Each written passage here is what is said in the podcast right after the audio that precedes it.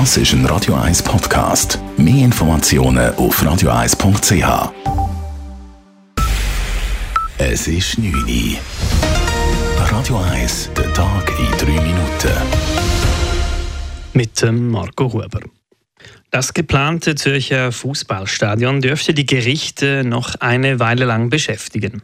Heute teilten die Projektverantwortlichen mit, dass mehrere Rekurse an die nächste Instanz weitergezogen werden. Die Verantwortlichen des Stadionprojektes Ensemble haben dafür wenig Verständnis. In einer Mitteilung schreiben sie heute von einer Blockade auf Kosten des Sports und des Wohnungsbaus. Natürlich seien die Weiterzüge legitim, sagt Ensemblesprecher Markus Spielmann.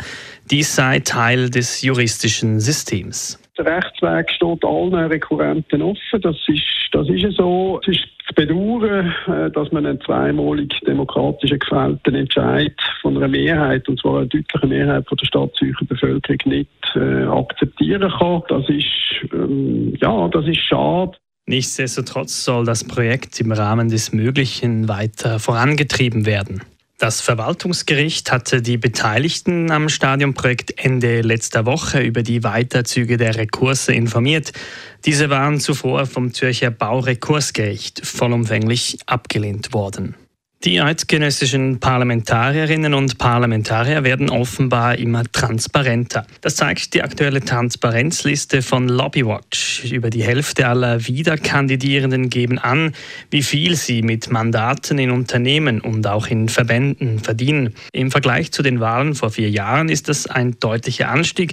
Damals gaben noch rund ein Drittel ihrer Verdienste an.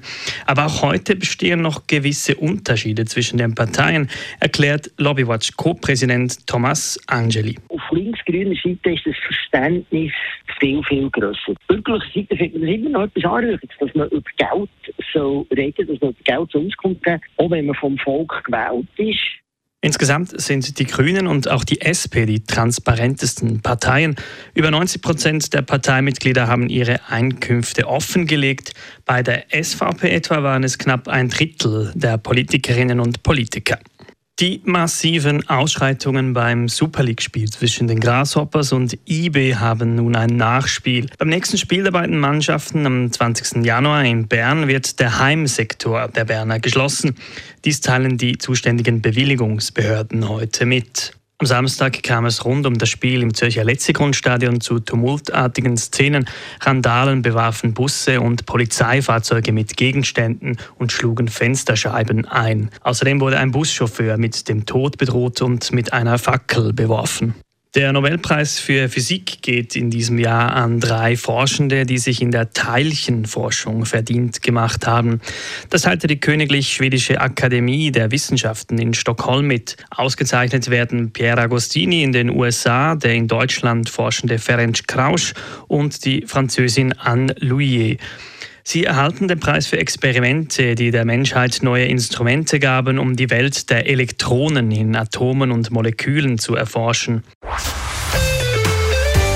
Radio 1 Wetter. Es wird zunehmend bewölkt und auch windig. Außerdem kommt es vereinzelt zu Regengüssen. Morgen dann Restwolken, den Tag durch aber auch mehr sonnig. Die Temperaturen liegen am Morgen bei maximal 13 Grad und am Nachmittag bei 19 Grad. Das war der Tag in 3